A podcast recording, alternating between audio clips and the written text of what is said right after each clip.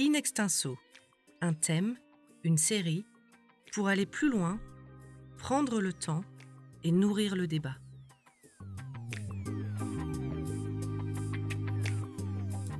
Internet, c'est aussi bien une mine d'infos qu'un dédale d'infox. Chacun peut le constater au quotidien en parcourant les réseaux sociaux. Alors, comment s'y retrouver? Quels repères transmettre aux jeunes? Les stratégies qui valaient sur papier ne suffisent plus dans un monde numérique où l'image est première.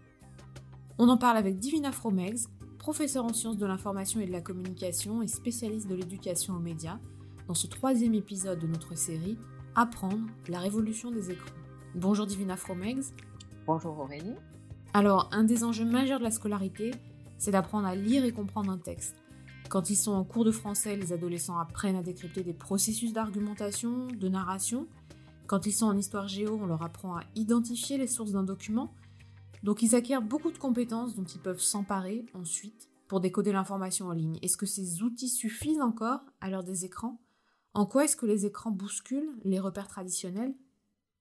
Vous avez raison, le mode de lecture euh, linéaire euh, sur papier, en ligne, n'est qu'un des modes de lecture possibles. Il y en a beaucoup d'autres. On appréhende le texte euh, sur, traditionnellement hein, sur l'information textuelle, l'organisation des idées, l'archivage de l'information, alors qu'en ligne, on nous donne à voir un texte. Le, texte devient image et du coup, le design passe avant le contenu le parcours de l'œil hein, sur l'image va être très diversifié. Il ne va pas nécessairement commencer de gauche à droite et de haut en bas. Et il peut se laisser porter par tous les éléments du design, la typographie, l'accentuation, la mise en page, même les liens un certain nombre de, compétences différentes hein, et d'attention différentes apparaissent sur la composition, euh, euh, le centrage ou pas, le cadre, le hors-cadre, hein, sur euh, le mouvement, la, direction du flux visuel, hein, les motifs, la perspective, parce que évidemment en ligne maintenant on a du 2D, du 3D, ça tourne, on a des rotations autour de, des objets, et puis un certain rythme parce que l'image en ligne est aussi énormément accompagnée de sons, ce qu'on oublie souvent. Et vous avez remarqué que les moteurs de recherche proposent en ce moment des onglets images ou vidéos directement sans qu'on ait à passer par le texte. Ça donne une mosaïque en pavé souvent quand on va sur ces onglets images hein, ou vidéos, c'est-à-dire toute une juxtaposition d'images qui est devenue hein, la mosaïque en quelque sorte une des formes de présentation sur les écrans les plus utilisées. D'accord, donc en fait le contenu n'est plus premier. Tous les éléments qui l'entourent semblent prendre le devant d'après ce que vous dites. Alors, est-ce qu'il y a une profusion d'éléments à gérer? Est-ce que ça génère une distraction forcément chez le lecteur qui n'existait pas au temps du papier?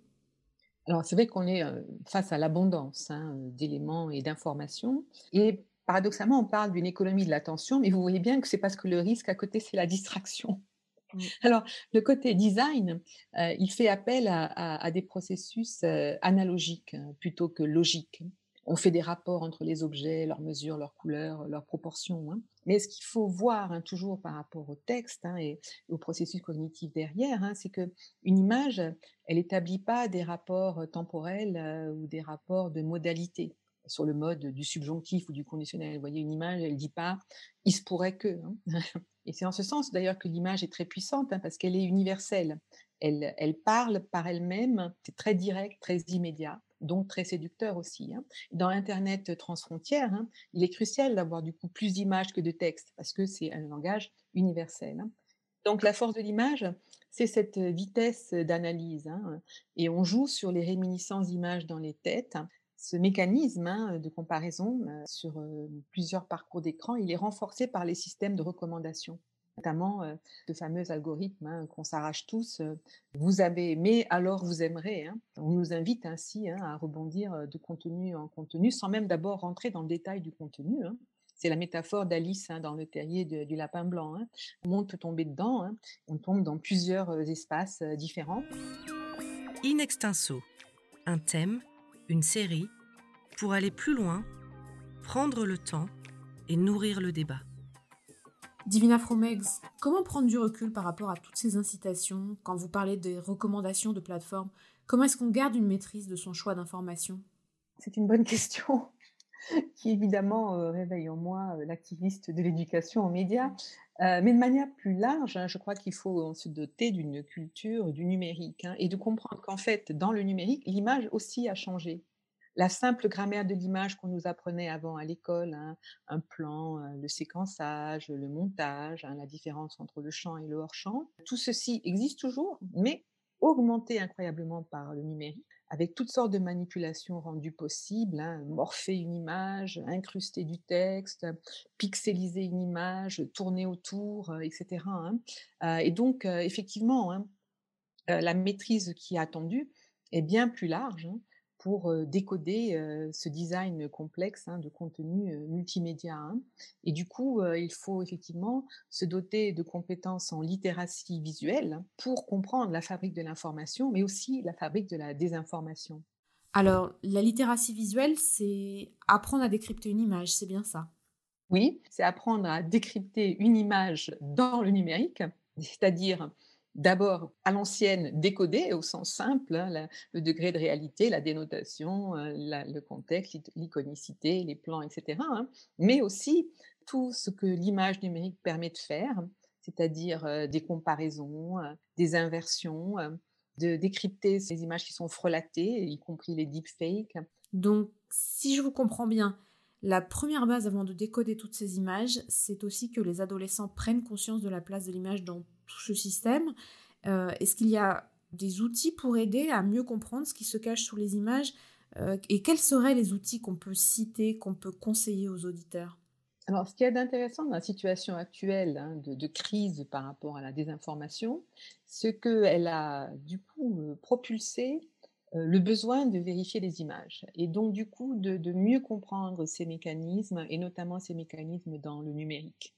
Google a mis en place très vite un, reverse eye, hein, qui permet de, remonter l'image d'origine par comparaison et par similarité, hein, de manière analogique. Hein.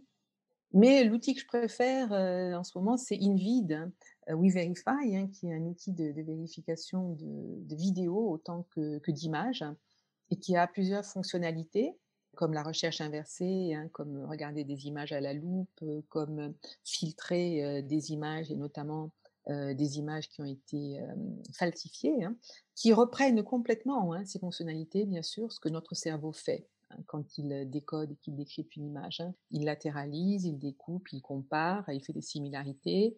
Et donc, euh, c'est intéressant avec les jeunes notamment de passer par cet outil pour prendre conscience de plus en plus précisément de nos biais cognitifs, de la façon dont l'œil fonctionne, dans la façon dont une image est construite par la société et, tout le contexte de, publication, qui est l'auteur derrière, quelle est sa motivation.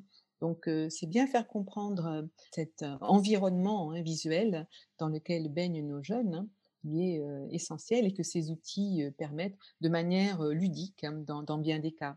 Justement, tout ce que vous dites renvoie aux questions d'éducation à l'image. C'est un leitmotiv dans l'éducation nationale, on en a parlé. Est-ce que ça se met vraiment en place? Est-ce qu'il y a là une priorité pour les années à venir du point de vue de l'éducation aux médias? Alors, l'éducation nationale reste historiquement basée sur le texte. Hein. En France, on est l'exercice de base, c'est de, comprendre, décrypter les textes, hein, le commentaire de texte. C'est encore hein, ce qui sous-tend un petit peu la formation en France, même à l'université. Ça ne veut pas dire qu'il n'y a pas dans l'éducation aux médias une dimension qui passe par l'image, mais elle est secondaire et malheureusement, elle, le reste encore. En partie, ça tient à nos opérateurs aussi. Hein, notre opérateur d'éducation aux médias, c'est le Clémy. Et le Clémy, par exemple, travaille beaucoup hein, sur la presse et avec la presse et ne va aborder les images de presse, hein, les différentes caricatures, que comme un élément parmi d'autres. Il n'y a pas une réelle centralité par rapport à cela. C'est en train de s'améliorer et la place de la donnée hein, dans les images aussi commence à être mise en évidence. Hein. Mais notre, on, est, on est vraiment un pays qui est un petit peu schizophrénique sur le texte et l'image, hein, parce que l'autre opérateur qui s'occupe de l'image plus, ce sont les opérateurs de l'éducation nationale, voilà, le CLEMI voilà, Le CLEMI est l'opérateur de l'éducation nationale. voilà. Il y a un autre opérateur qui n'est pas l'éducation nationale, qui est le ministère de la Culture, qui est le CNC, hein, qui maintenant s'appelle Centre national du cinéma et de l'image animée, qui lui fait les opérations dans, dans les écoles à propos de l'image. Hein. Donc ça met l'image animée notamment du côté du cinéma, du côté de l'art, plutôt que du côté de ces images extrêmement liées au populaire et à la culture populaire qu'on voit sur les médias sociaux hein, et qui sont produites par un grand nombre de, jeunes, d'adolescents, mais aussi d'adultes. Donc il y a la nécessité en France de créer une, rencontre hein, vraiment et un, travail collaboratif complémentaire je dirais, entre les opérateurs qui travaillent beaucoup sur la presse et sur l'écrit, hein, et ceux qui travaillent sur l'art, la, fiction, hein, le cinéma et l'image animée. Et je trouve que c'est encore trop séparé dans les disciplines alors qu'il faudrait les mener de front parce qu'on est vraiment dans une logique multimédia, euh, multimodale pour décoder l'ensemble hein, de cette complexité. Donc on voit qu'il y a là énormément de chantiers, tout un chemin à parcourir pour que ces enjeux d'éducation à l'image prennent toute leur place dans l'éducation nationale. Divina Fromex, merci. Merci à vous. On peut conseiller aux auditeurs donc pour en savoir plus d'aller lire vos articles sur le site de The Conversation. Il y avait notamment des articles sur les gestes barrières pour apprendre à déjouer les fake news.